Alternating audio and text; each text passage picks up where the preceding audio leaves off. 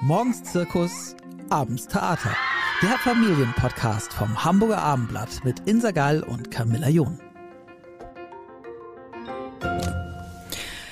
Da sind wir wieder, eine neue Folge von unserem Familienpodcast. Heute ist Frauke Ludwig mein Gast. Sie ist Ratgeberautorin, Expertin für Familienfragen und kennt sich gut im Bereich der Geschwisterforschung aus. Hallo Frauke. Hallo, ich freue mich, dass ich da bin. Danke, Camilla. Liebe Frauke, ich habe mal gehört, dass man sich bei der Ankunft eines neuen Geschwisterkindes vorstellen solle, der Partner brächte eine andere Frau oder einen anderen Mann mit nach Hause und diesen, diese Person sei ihr nun ebenso wichtig wie man selbst und man solle sie bitte akzeptieren und lieben und für immer im eigenen Haus akzeptieren. Denkst du, dass dieses Gefühl das so ein bisschen beschreibt, was in einem Kind vorgehen kann, wenn ein neues Geschwisterchen in die Familie kommt?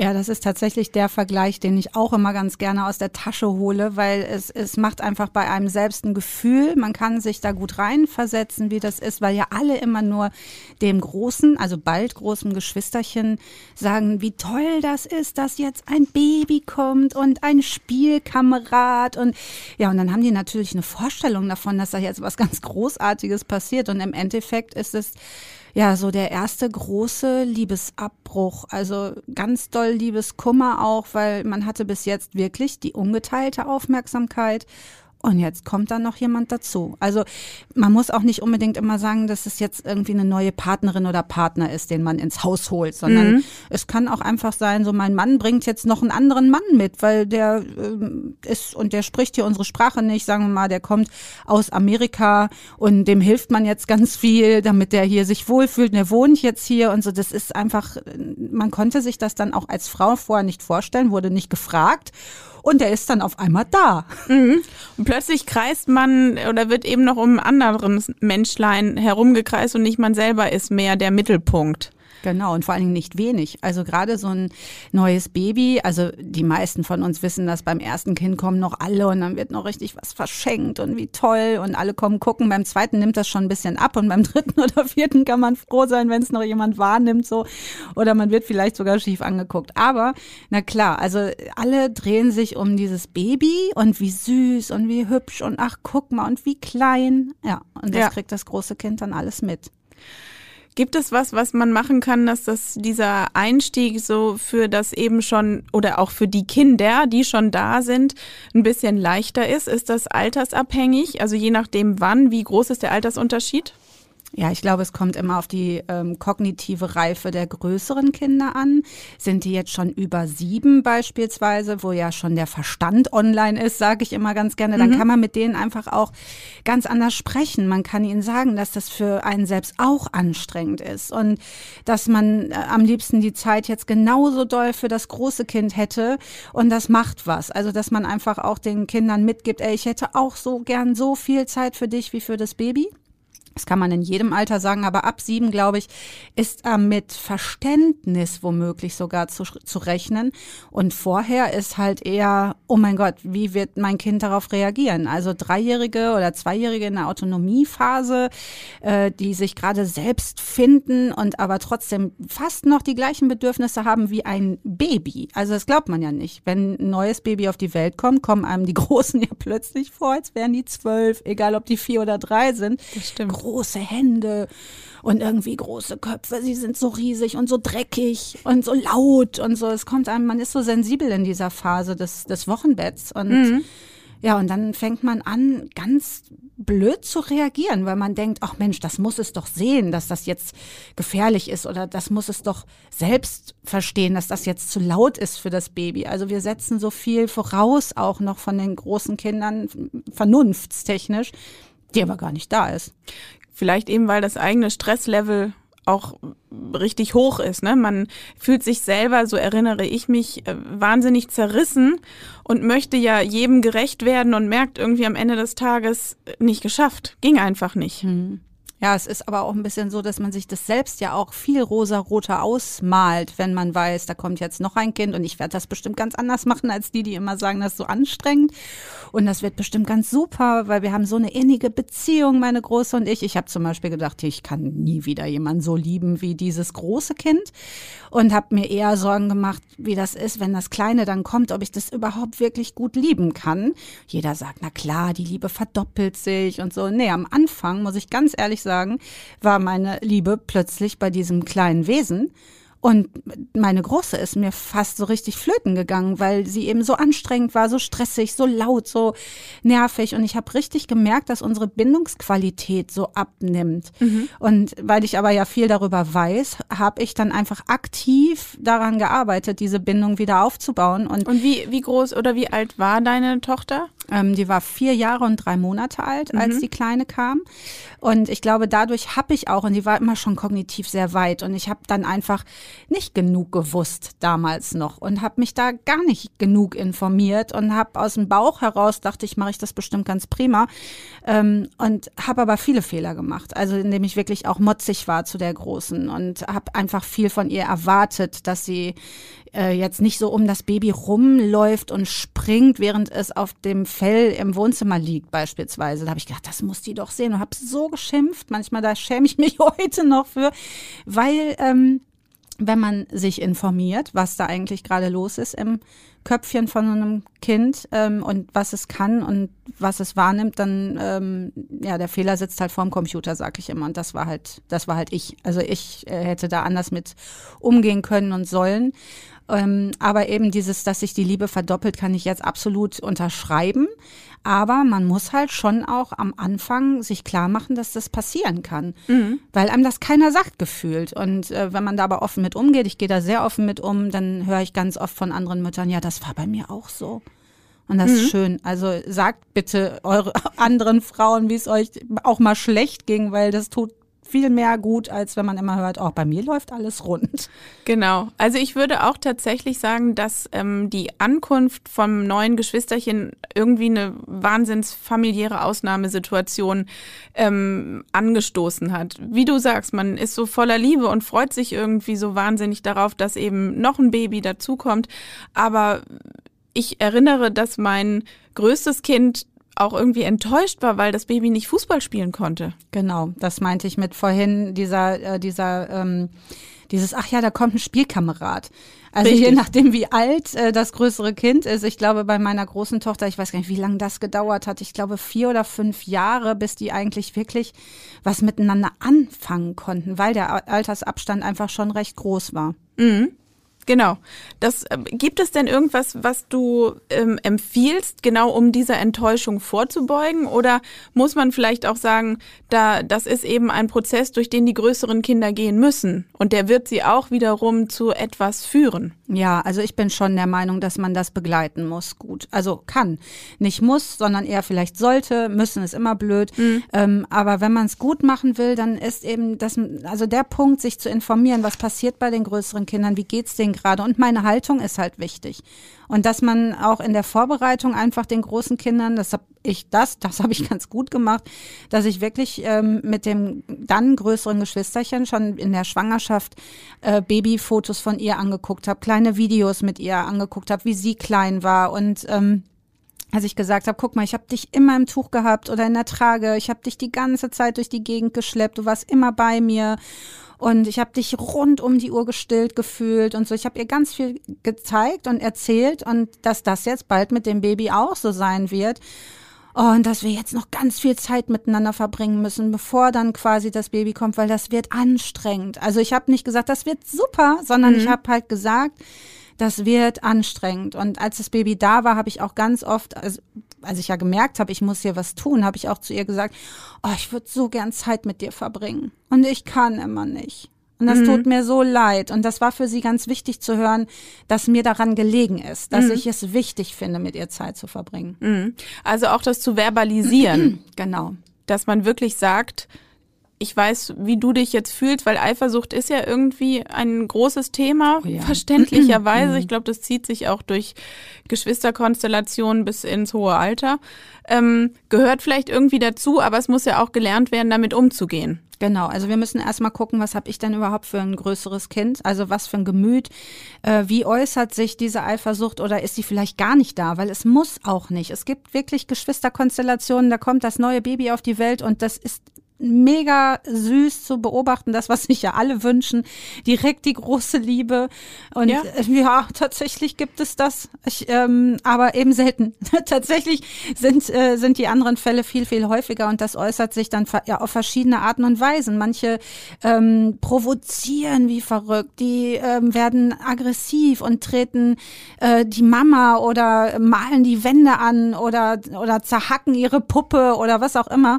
Ähm, ich kann ja so ein, das Buch von dem gewünschtesten Wunschkind aller Zeiten, das Geschwisterbuch, sehr empfehlen. Da gehen die ganz, ganz äh, intensiv auf die verschiedenen Typen auch ein und sagen auch ganz klar, nee, wie gut, dass es nicht die Aggression gegen das Kind richtet. Das ist schon mal ein ganz, ganz großer Schritt von dem Kind, dass es sich eine andere, einen anderen Kanal sucht und äh, gegebenenfalls da dann eben die Wut auch rauslässt. Wichtig ist nur zu wissen, dass das dass das okay ist, dass die Kinder das äh, dürfen. Und das ist eine Wut worauf oder eine Aggression, die richtet sich wogegen?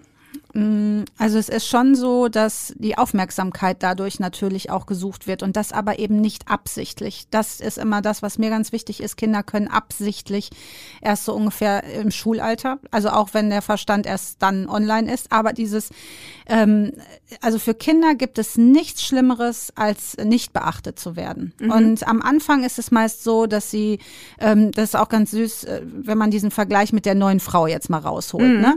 Und wenn man jetzt zum Beispiel betrogen wird von seinem Partner und ähm, man bleibt aber noch zusammen. Dann fängt man in der Regel an, sich ganz nett zu verhalten, weil man ja möchte, dass der einen auch süß findet und ganz lieb. Und dann sind die Kinder eben, die machen das auch, dass sie am Anfang ganz niedlich sind und ganz süß und so ganz doll überkorporieren. Und dann aber irgendwann kommt der Punkt, dann kippt es, weil die Aufmerksamkeit ist ja von uns sehr bei dem Baby. Da Ja. können wir gar nichts gegen machen. Und dann ist jedes Mittel recht quasi. Also, auch negative egal, Aufmerksamkeit. ja. Hauptsache Ja, man- im Mittelpunkt wieder.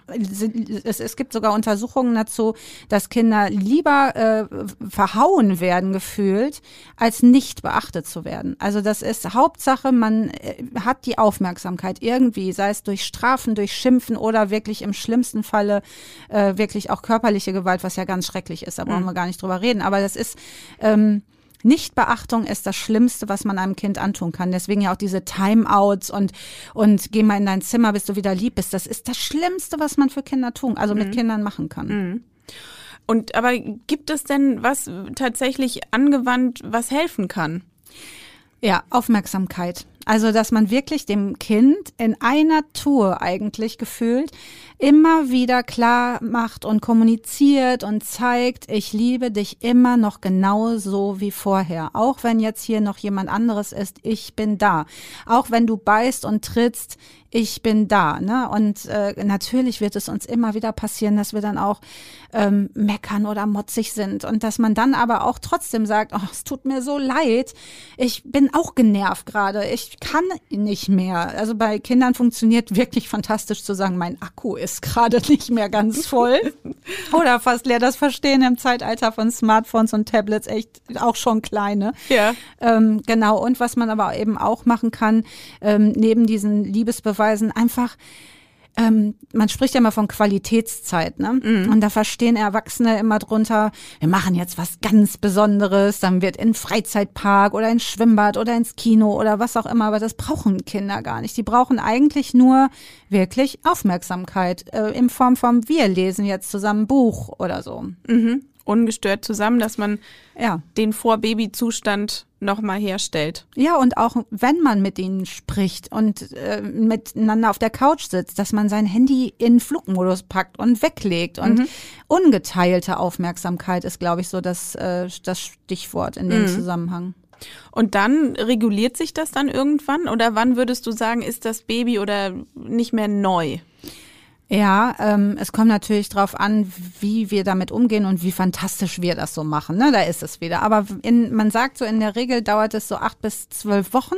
Mhm. Ähm, und dann spielt sich das ein, wenn wir das gut machen, also wenn wir das gut begleiten. Und da sind wir wieder bei erfüllten oder ähm, ja, wenn, wenn die Bedürfnisse erfüllt werden, dann ist man voll. Also dann ist man so voll gefüllt und dann fehlt nichts. Mhm. Und solange was fehlt, wird auch drum gekämpft. Also das ist so ein ganz klares Säugetierverhalten, was wir da an den Tag legen. Also es ist auch so, dass wenn wir Aufmerksamkeit bekommen, dann wird unser, äh, unsere Amygdala, also quasi, da gehen wir in die Hirnforschung, die wird dann quasi gestreichelt und dann gibt's ähm, dann gibt's Dopamin, das ist so Belohnung und so, das fühlt sich gut an. Und wenn Hormone wir das weniger, ja, ja genau, die Hormone sind echt ein ganz großer Teil unseres Lebens. Und wenn man das nicht bekommt, dann wird man auch aggressiver.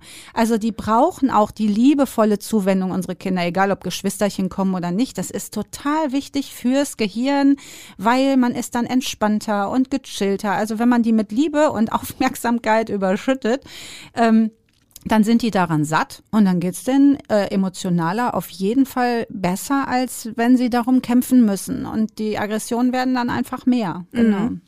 Was kann denn das Umfeld ähm, tun, um so eine Situation auch irgendwie noch vielleicht so ein bisschen zu entschärfen, wenn mhm. wir jetzt nicht davon ausgehen, dass es alles rosarot ist. Ja, das Umfeld meinst du damit die nähere Familie oder auch Freunde, Verwandte? Also was kann man? Also ja, wenn ja. du überlegst, der Klassiker ist ja dann auch der Babybesuch, der vielleicht jetzt nicht so geht, aber mhm. grundsätzlich mhm. und ähm, ja, auch da liegt ja der Fokus dann auf dem Neuankömmling.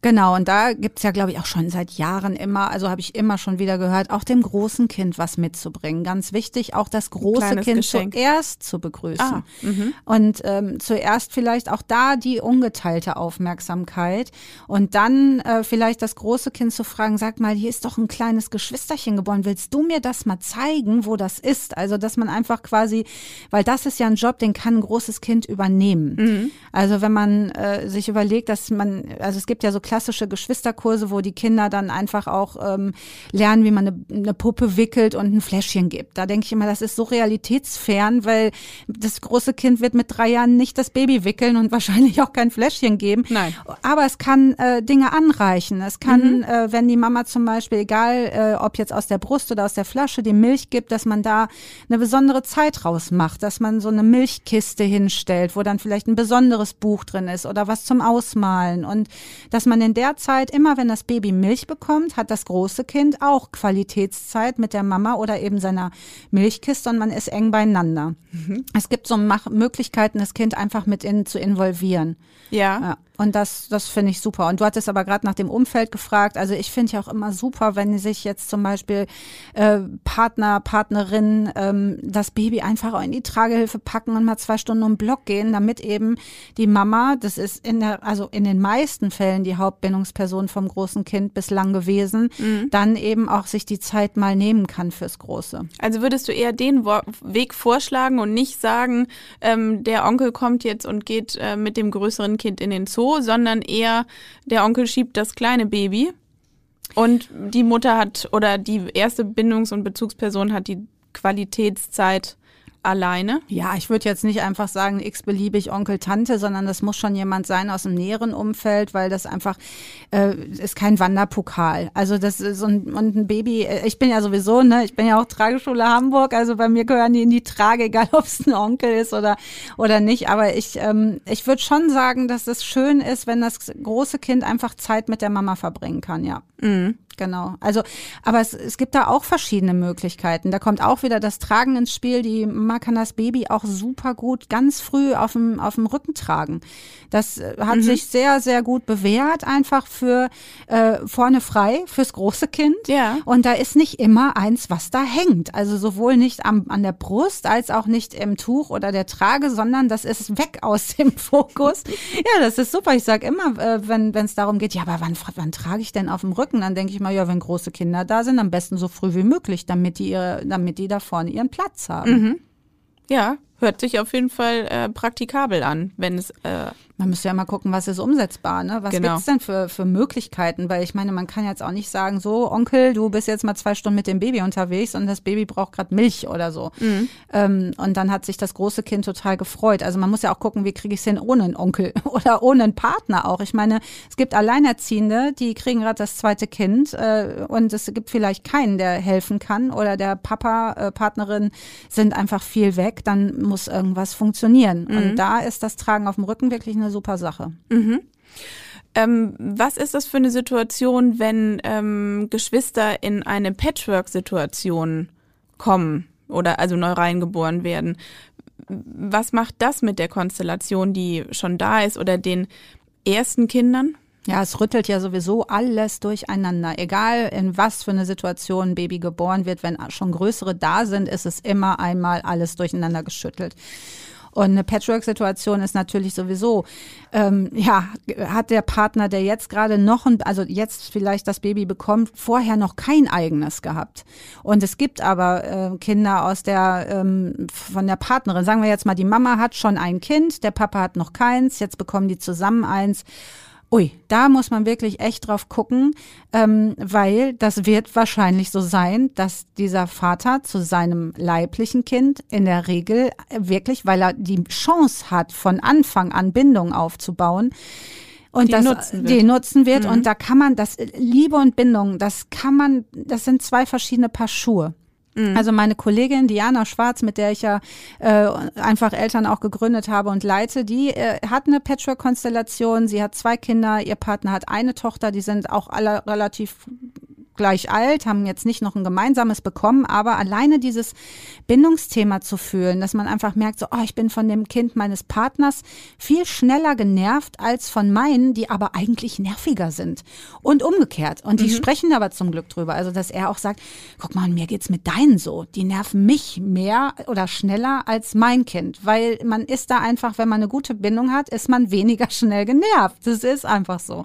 Mittlerweile sind die jetzt seit sechs Jahren zusammen. Also, das hat sich total, also jetzt ist, ist es, glaube ich, anders. Aber am Anfang war das so. Und Da ist dann Offenheit der Schlüssel, ne? Stelle ich mir Oh, wahnsinnig schwer vor. Ja, absolut. aber wenn man drüber redet und das kommuniziert, ähm, ich habe zum Beispiel eine Patchwork-Konstellation. Ich habe zwei Töchter und mein Mann äh, ist nicht der Vater meiner Kinder und wir haben jetzt aber auch nicht noch gem ein gemeinsames, sondern er ist quasi wirklich der Bonusvater meiner Töchter und die lieben sich auch sehr.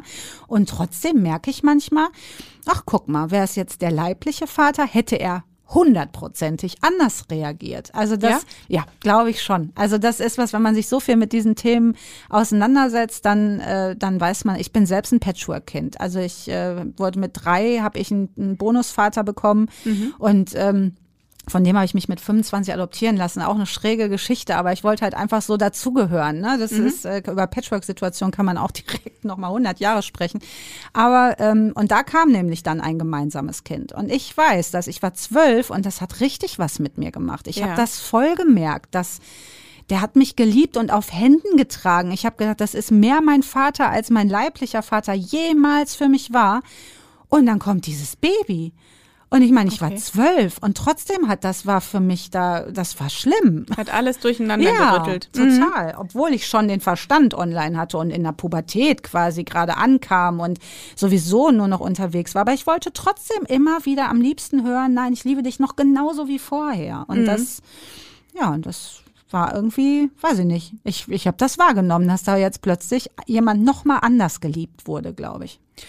Und ähm, ist das Level, glaubst du, das gleicht sich irgendwann an? Also unter Geschwistern, wenn die eben so weit sind von ihrer kognitiven Entwicklung, dass dieses ähm, Buhlen um die Aufmerksamkeit der Eltern und diese Frage vielleicht, die auch irgendwie immer hinter allem lauert, lieben die mich genauso wie mein Bruder, meine Schwester? Ja, Vor oder hinter auf. mir? Ich glaube schon, dass das aufhört, wenn man es wirklich tut.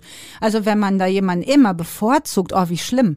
Also da muss man einfach gucken, dass also das, dann wird das natürlich nicht aufhören. Dann wird auch immer wieder wahrscheinlich äh, die Erfahrung, also dann braucht man einfach auch immer wieder die Bestätigung. Und wenn man aber das Gefühl hat, so nee, ich werde hier genauso geliebt wie meine Schwester, ist doch super. Und trotzdem brauchen wir uns echt keinen vormachen.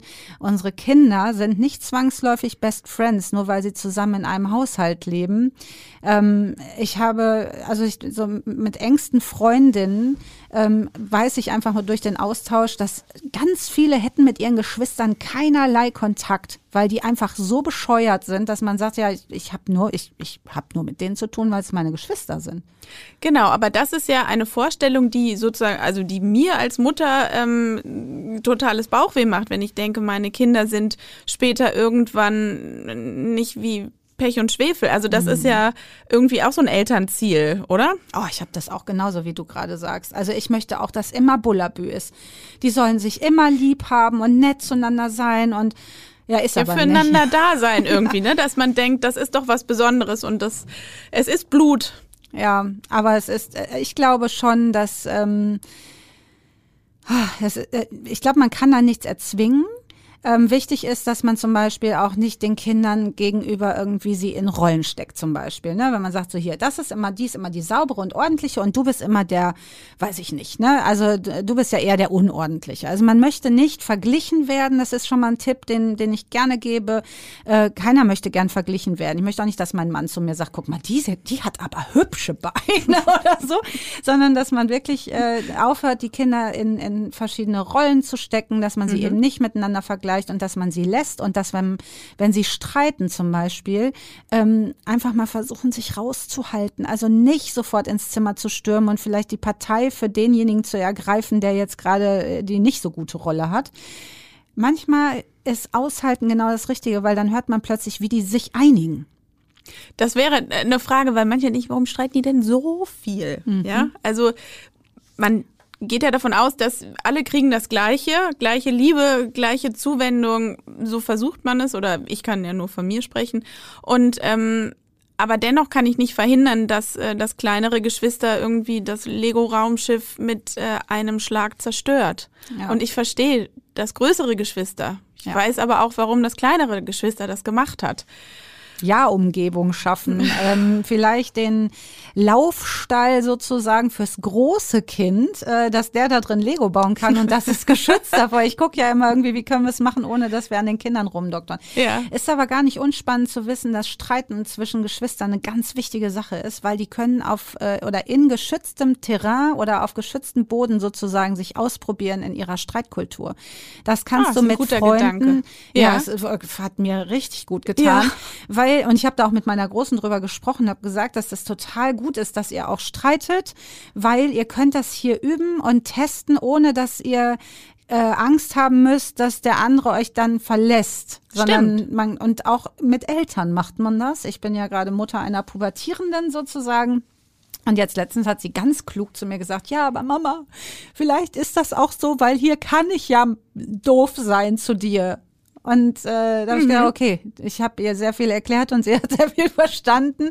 Und äh, wir haben richtig drei Tage uns so gefetzt wie noch nie, seitdem sie auf der Welt ist, weil das für mich gerade eine ganz schwierige Situation ist, weil ich da jetzt auch erstmal wieder reinkommen mhm. muss. Was ist das? Ich habe sofort ein Buch gekauft von Inko Hummel, kann ich nur empfehlen, äh, miteinander durch die Pubertät. Habe ich auch schon gesehen, oh, ja. Ist richtig gut, die mhm. ist fantastisch, ähm, großartige Frau, hat jetzt ein Buch über schüchterne Kinder geschrieben. Ist mhm. auch ganz, ganz schön. Mhm.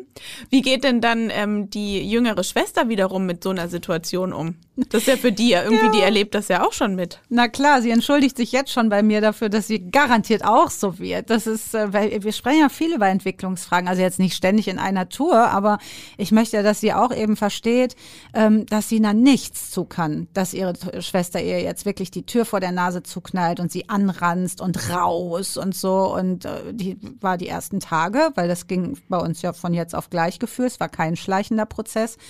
Ähm, ja, von jetzt auf gleich, innerhalb von ja. Einer Woche. Andere Klamotten, andere Haare. Plötzlich wurde Mascara aufgelegt und die waren nur noch weg. Und ich dachte, was ist denn jetzt? Mein Mann war auch sehr geschockt. Er meinte auch, ich dachte, das passiert ganz langsam.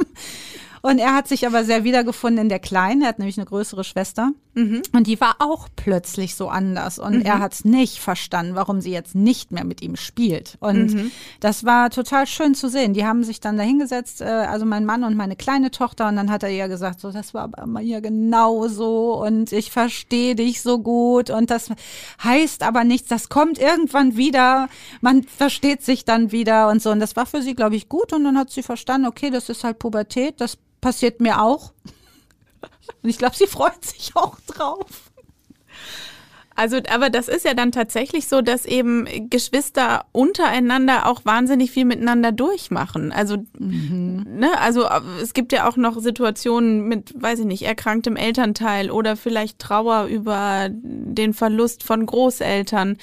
Ähm, ist, das sind ja auch Situationen, die irgendwie zusammenschweißen. Meinst du, das ist vielleicht ein Kit, den man irgendwie dann noch so ein bisschen rüber retten kann ins Erwachsenenalter? Doch, das glaube ich ganz fest. Also ich, ich glaube, jeder, der Geschwisterkinder hat, also mehrere Kinder hat, der weiß zum Beispiel, dass die im Urlaub total gut miteinander funktionieren, weil da gibt's ja keine anderen Kinder und nicht die Freunde, die man sonst so hat. Und im Urlaub ist man dann irgendwie ein Team. Das mhm. erlebe ich jedes Mal wieder. Das finde mhm. ich zum Beispiel schon schön. Und dass wenn äh, die Eltern streiten, streiten oder so, dann sind die ja auch quasi, zum Glück haben sie sich. Mhm. Ähm, es ist auch so, dass diese Reibereien und auch diese Geschwisterstreitigkeiten ja auch durchaus, wie gesagt, eine Stärken fürs Leben, weil man einfach weiß, nach einem Gewitter äh, ist auch wieder Sonnenschein.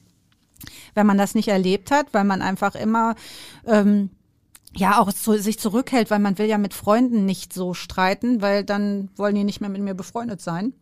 Mhm. Ich glaube, das hat schon wirklich, oder beziehungsweise da gibt's ja auch Untersuchungen, dass das stärkt und resilienter macht, auch im späteren Leben. Patchwork-Kinder zum Beispiel, es gibt auch eine Untersuchung, dass die sich eher auf neue Situationen einstellen können und auf neue Menschen, weil sie es gelernt haben, mhm. das in ihr Leben zu lassen. Also es ist nicht immer nur schlecht, wenn man oder nicht nur anstrengend Geschwister zu haben, sondern eben auch was ganz Spannendes. Was bedeutet das denn dann für ein Einzelkind? Ja, ich habe äh, das ist ganz spannend. Ich habe gerade noch mit Diana gesprochen vorhin, dann sagt sie immer, ich kann Geschwister gar nicht. Das ist nicht mein Thema, weil ich bin ja Einzelkind. Aha. Also sie ist ein Einzelkind. Und ich habe sieben Geschwister. Also ich habe sieben Halbgeschwister. Äh, meine okay, Familie hat sich in allen Richtungen irgendwie ausgetobt. Mein Papa hat zweimal geheiratet und ähm, da ist drei Schwestern da, da ein Bruder, da nochmal. Also es sind überall Halbgeschwister, aber deswegen, ich bin die Älteste. Ich war zehn, als das erste Geschwister kam und mhm. ähm, ich habe das einfach miterlebt, dass das eine super Sache ist. So, sowohl wenn man klein ist, als auch wenn man größer ist. Und wir ähm, finden uns alle, also wir haben nicht alle miteinander Kontakt, aber wenn, dann ist das schön. Also mhm. ist eine super, super Sache. Ja. Denkst du, dass, ähm, also auch, ich glaube, es gibt auch Vorteile, ein Einzelkind zu sein. Mhm. Ähm, oft werden ja den, also im Einzelkind genauso wie ähm, jeweils den Geschwisterkindern nach ihrem ihrer mhm. Geburt äh, Rollen auch, was du vorhin genau. auch sagtest, zugeschrieben, ne? Irgendwie verwöhntes Einzelkind. Verwöhntes so. Einzelkind, genauso aber wie der Erstgeborene ist irgendwie durchsetzungsstark. Das Nesthäkchen hat auch Attribute. Und das arme Mittelkind. Ne? Genau, ne? und mhm. dann noch das Sandwichkind. Genau, ja, das ist schade. Das sollte man wirklich lassen. Man sollte einfach gucken, was habe ich hier für ein Gemüt, was habe ich hier für, ein, für einen Menschen und der soll einfach so begleitet werden, wie er ist und nicht irgendwie, dass man dem Ältesten jetzt irgendwie immer, du musst jetzt der Vernünftige sein, du musst jetzt das Vorbild sein oder so. Das sollte man lassen, weil vielleicht haben wir da ein schüchternes Kind und das zweite ist eher die Rampensau und wäre vielleicht besser das Erstgeborene gewesen. Mhm. Ähm, und wenn man das aber nicht immer beschreibt oder bezeichnet, dann tut man den Kindern, glaube ich, schon einen Gefallen damit. Einzelkinder ähm, gibt es ganz, also ich, ich glaube auch da wieder, man sollte es nicht pauschalieren oder pauschalisieren, dass man sagt, so jetzt bist du deswegen so, weil du ein Einzelkind bist. Ich glaube, es hat durchaus auch Vorteile, nur ein Kind zu haben, ehrlich gesagt. Ja. Weil man dann als Mutter nicht immer denkt, so, oh, mache ich jetzt hier alles richtig, muss ich mich da jetzt einmischen, warum mögen die sich jetzt nicht, warum streiten die jetzt? Oh, manchmal habe ich mir echt gedacht, Frauke, es wäre wahrscheinlich echt leichter gewesen, nur eins zu haben, so für mein eigenes Gemüt. Mhm. Aber nein, ähm, es hat alles Vor- und Nachteile. Welche Rolle spielt das Geschlecht der Geschwister? Ja, ich glaube, dass es einfacher in Anführungsstrichen ist, wenn beide das gleiche Geschlecht haben, weil die sich dadurch natürlich auch ähm, ja also nee, es hat auch da wieder Vor- und Nachteile. Ich merke, ich habe zwei Töchter ähm, und die haben dadurch dann doch auch noch gleichere Interessen, als wenn da jetzt ein, äh, ein Junge noch dazugekommen wäre, mhm. der dann jetzt auch noch mal ein ganz anderer ähm, andere Hormone auch. Ne? Also Testosteron ja. ist ja schon auch nicht unanstrengend. Ne? Du bist ja auch Jungsmama, du weißt, die ja. kloppen sich, die müssen sich ja. ausprobieren, die sind waghalsig, die sind einfach auch wirklich, also die meisten. Ne? Man kann ja nicht immer äh, sagen, alle sind so. So. Sicher nicht. Aber sehr laut. Sehr laut und sehr, ja, und es ist ja auch gut und wichtig, diese, diese Phasen. Aber ich glaube, dass das äh, auch gut sein kann, Mädchen und einen Jungen zu haben, weil die sich einfach dadurch nochmal ergänzen. Mhm. Ähm, aber ich habe auch schon mit einer Freundin gesprochen, die hat gesagt, ich bin so froh, dass der zweite auch ein Junge geworden ist, weil eigentlich wollte ich immer eine Tochter, aber jetzt merke ich, wie toll den beiden da, oder wie gut den beiden das tut, weil die können zusammen raufen, die können bolzen, die können was auch immer äh, zusammen machen. Mhm. Vor- und Nachteile, wie, wie immer. Wie immer, ja, wahrscheinlich hast du da recht. Ähm, du hast das äh, angesprochen mit dem, dass man versuchen sollte, die Kinder so zu sehen, wie sie sind. Ähm, hast du da vielleicht noch einen Tipp eben in der Geschwisterriege? Ist es vielleicht gar nicht einfach, das genau zu machen, weil wir da auch so selber vielleicht auch noch so mit groß geworden sind, mit Attributen, die mit denen man belegt ist oder dazu neigt, das weiterzugeben. Also wie hat man diesen unverstellten Blick? Indem man es zunächst äh, in Anführungsstrichen falsch macht. Ähm, also, dass man das vielleicht wirklich tut, den Kindern Attribute zuzuweisen und jetzt diesen Podcast hört und denkt, stimmt, das ist, mache ich, da erwische ich mich gerade. Das ist mhm. ja wirklich was, wo ich mich wiedererkenne und dann möchte man das vielleicht ändern. Und das ist immer so diese vier Phasen der Veränderung. Zuerst mache ich es unbewusst falsch, dann mache ich es bewusst falsch und ertappe mich dabei, dass ich schon wieder eine Rolle zugewiesen habe. Ja. Und dann mache ich es bewusst richtig, indem ich wirklich darauf achte, dass ich das nicht mehr tue. Und irgendwann mal geht's in Fleisch und Blut über und dann mache ich es unbewusst richtig und dann höre ich einfach auf damit. Weil ähm, ne, wir haben deine Eingangsfrage war ja auch direkt dieser Vergleich mit der neuen Partnerin. Und das geht so rein, weil man denkt, oh krass, wenn mein Mann jetzt eine neue Frau mitbringt und sagt, guck mal, wie hübsch die ist und du kriegst jetzt dein eigenes Zimmer und das hat aber eine Rutsche und die schläft bei mir im großen Bett, das macht sofort ein Gefühl bei einem. Richtig. Und da ist es eben auch so, wenn ich sage, ja, aber stell dir mal vor, dir würde immer jemand eine Rolle zuweisen und du bist ja die XY, ähm, die, du bist ja die Schüchterne. Und das hört mhm. man die ganze Zeit. Das ist ja die Kinder in den ersten Jahren, das ist ja wie äh, alles, was man denen so ein ähm, oder den auferlegt, das geht ja ins Unterbewusstsein über. Mhm. Also dass man auch quasi, wir nennen auch diesen inneren Kritiker, den gibt's ja auch, dieser schaffst du nicht, kannst du nicht, ist jetzt ein anderes Thema. Ja. Aber der wird ja auch, wenn man das immer wieder hört oder immer wieder hört, wie man angeblich ist, dann wird das irgendwann mal zu deiner Person. Und das wäre schade, weil vielleicht ist da ja eine ganz andere drin. Und aber ja. ist es, aber man möchte ja vielleicht auch manchmal was äh, Positives benennen. Mhm. Das wäre ja aber auch, hat es auch mit einer Wertung zu tun. Ach, das ist ja auch wieder so ein spannendes Thema, mhm. ne? Lob und äh, ist das eigentlich super, wenn ich mein Kind lobe und immer sage, oh, toll gemacht. Ähm, oder wenn ich sage, du bist immer so fleißig, ja, in dem Moment ist das vielleicht als Lob gemeint, setzt das Kind aber total unter Druck, weil es ja natürlich, das, ne, das Lob hört man gerne. Das ist super. Mhm. Da oben wird wieder schön Dopamin ausgeschüttet, das Belohnungszentrum ist aktiv, das Gehirn freut sich wie verrückt und dann hat man den Stress, weil man will das ja wieder und man wieder. will ja auch vor allen Dingen dieser Rolle gerecht werden, die man da jetzt hat, die fleißige zu sein und mhm. damit man eben wieder und wieder und wieder. Und das äh, ist fürchterlich. Also das sollte man wirklich versuchen zu lassen, weil sonst muss dieses Kind immer fleißig sein, damit es das hört. Und dann, manchmal reicht es ja auch einfach nur, man selbst zu sein. Und das ist ja mhm. auch schon schön. Definitiv. Ähm, was ich auch erlebe, ist, wenn man aber zum Beispiel doch wertet und das in, im Beisein der Geschwister macht oder des mhm. Geschwisterkindes, dass dann ähm, eine Reaktion kommt wie, aber ich kann das auch, gerade von den Jüngeren, die ja sowieso immer danach streben, mhm. ähm, auch was zu können, was die Älteren oder der Ältere oder schon kann. Kann man da irgendwie noch einen Weg finden, um, weil theoretisch weiß man, das jüngere Kind wird immer den kürzeren ziehen. Im, ich sage jetzt mal von Wettrennen über ähm, schönstes Bild malen oder mhm. Ja, also pff, wenn wir jetzt mal das schönste Bild nehmen, dann ist das so, dass mal, also deswegen komme ich da direkt drauf zu sprechen, weil meine große Tochter einfach fantastisch zeichnet. Und dann ist das auch wirklich schwierig, da nachzuziehen, wenn mhm. man kleiner ist. Und dann habe ich auch von der kleineren schon mal gehört, ach, so wie Marlene kann ich das gar nicht oder nie oder so. Und dann hole ich alte Zeichnungen von Marlene raus und dann sage ich, guck mal, da war Marlene ungefähr so alt wie du jetzt und das sieht ja auch ähnlich aus, oder nicht? Also, dass man einfach mal einmal kurz zeigt, so, nee, guck mal, das ist auch eine Frage der Entwicklung. Also, dass man, ähm, ich weiß noch, dass Marlene irgendwann mal zu mir gesagt hat, sie kann irgendwas nicht. Und dann habe ich mit ihr ein Video angeguckt, wo sie laufen gelernt hat. Und da ist sie immer wieder hingefallen. Da habe ich gesagt, guck mal, du konntest das gar nicht zu dem Zeitpunkt. Hättest du nicht weitergemacht, dann wäre das jetzt wirklich schwierig mit dem Laufen. ja. Also, dass man einfach äh, irgendwas, was man äh, sich bildhaft vornehmen kann, dass man mhm. einfach, oder eben die Kinder alle zu sehen, ist immer wichtig. Also, wenn man jetzt in, du hast ja gerade das Beispiel genannt, man dem einen Kind in Beisein der anderen sagt, wenn es was toll gemacht hat, ist einfach auch vielleicht nicht der richtige Moment. Da muss man sich überlegen, ist das jetzt schlau? Also ich meine, wenn du jetzt hier mhm. mit deinen Kollegen sitzt und dann kommt äh, dein Chef rein und lobt nur deine Kollegin, das fühlt sich nicht gut an. Ja, hast du recht. Und das ist ja auch was, das ist, hat man mal rausgefunden, dass wenn man jetzt zum Beispiel, man bekommt jetzt einen Bonus 500 Euro, sagen wir mal, für mhm. gute Arbeit und mhm. dann freut man sich richtig und dann hört man, dass der Kollege, der eigentlich den gleichen Job macht, der hat 1000 gekriegt.